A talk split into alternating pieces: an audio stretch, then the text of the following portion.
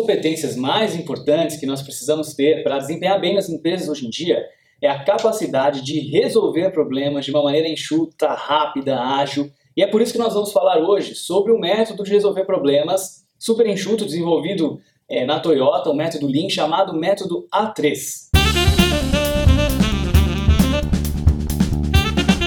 o método A3 é um método super simples. Você vai passar por sete etapas para conseguir resolver um problema. Primeiro, entender bem esse problema. Você já ouviu dizer que quando você entende bem o problema que está querendo resolver, você já tem 50% da solução? Esse método vai te guiando a compreender bem a situação atual, o cenário atual e compreender bem o cenário futuro, que é como você quer que as coisas fiquem quando o problema estiver resolvido. Ele vai te ajudar então a sair do cenário atual, que você se encontra com o problema, até um cenário futuro, que é o cenário em que você está mais feliz, porque o problema já não existe mais, você conseguiu solucionar esse problema. É um método bem simples, ele chama A3 justamente porque você faz um relatório A3 para o seu plano de solução. E esse plano tem que caber numa folha de papel A3. A folha de papel A3, para quem não conhece, ela é o dobro do tamanho da folha de papel A4. É como se você colocasse duas folhas de papel A4 uma ao lado da outra, então você vai ter o tamanho ali de um papel A3. Vamos lá então, vamos passar pelas sete etapas do método de pensamento A3. O primeiro é o tema, o primeiro ponto que você vai precisar definir é o tema que problema que você está tentando resolver. Depois você define o background, né? Aonde ele acontece, como ele acontece, quem é prejudicado, quem é que está sendo, quem está reclamando, né, desse problema. Então você define ali o contexto, você define o background. Depois você vai definir o cenário atual. O que acontece hoje? Como é que está a minha situação atual hoje, né? O que está acontecendo agora? Então, por exemplo, se você está lidando com um problema de tecnologia, de sistema, você pode dizer assim, olha, os meus clientes estão reclamando porque o nosso sistema está no ar apenas 95% do tempo. O resto do tempo ele está disponível. Então o cenário atual é o sistema no ar 95% do tempo. Ok? Então você entende bem qual é o seu problema e qual é a situação atual, quais são os sintomas que ele está apresentando nesse cenário atual, é a realidade agora. Depois a gente vai tentar entender qual a raiz do problema. E aí você pode usar um outro método Lean chamado 5 porquês. Né? O sistema está indisponível. Por que está indisponível? Ah, o sistema está indisponível porque houve um processo que o usuário fez que ultrapassou a capacidade do servidor, então derrubou o servidor. Mas por que o usuário fez esse processo? Ah, porque a gente apresentou esse processo para resolver uma, um caso pontual que o cliente pediu, mas a gente acabou mantendo esse processo. Por que, que a gente manteve esse processo?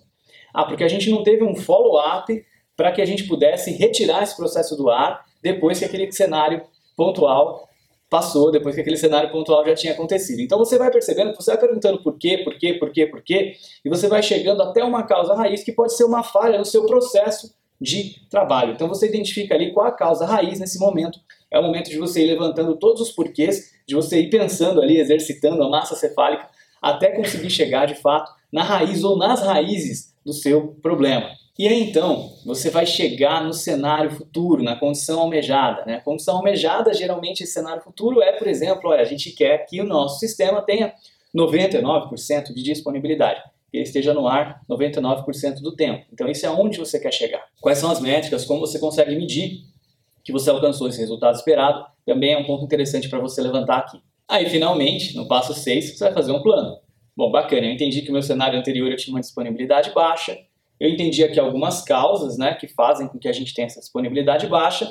Eu sei onde eu quero chegar. Agora, como é que eu construo essa ponte entre o cenário atual, a minha realidade, e onde eu quero estar? O que, que eu preciso fazer? Quais são as tarefas? Quais são as ações? O que, que precisa ser feito para eu conseguir melhorar? Então, aqui você vai definir o seu plano de ação. Na última etapa, número 7, você vai definir o follow-up, que é, bom, depois que você executou esse plano de ação, como é que você vai fazer para acompanhar para garantir que aquele problema não volte mais, para se certificar que aquele problema foi resolvido.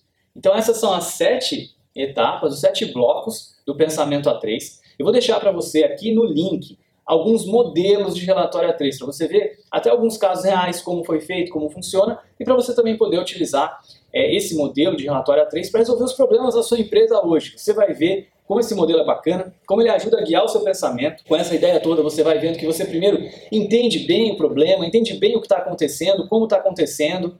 Daí você entende qual é a realidade atual, aí você entende qual é a raiz, né? Qual a raiz do problema, por que realmente que está acontecendo, quais os fatores por trás dele.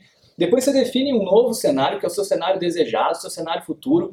Aí você faz um plano de ação para criar uma ponte entre o seu passado e o seu futuro, entre o que está acontecendo agora e o que você quer que aconteça. E você também garante que aquele problema não vai mais voltar e que você vai acompanhar a execução do seu plano de ação.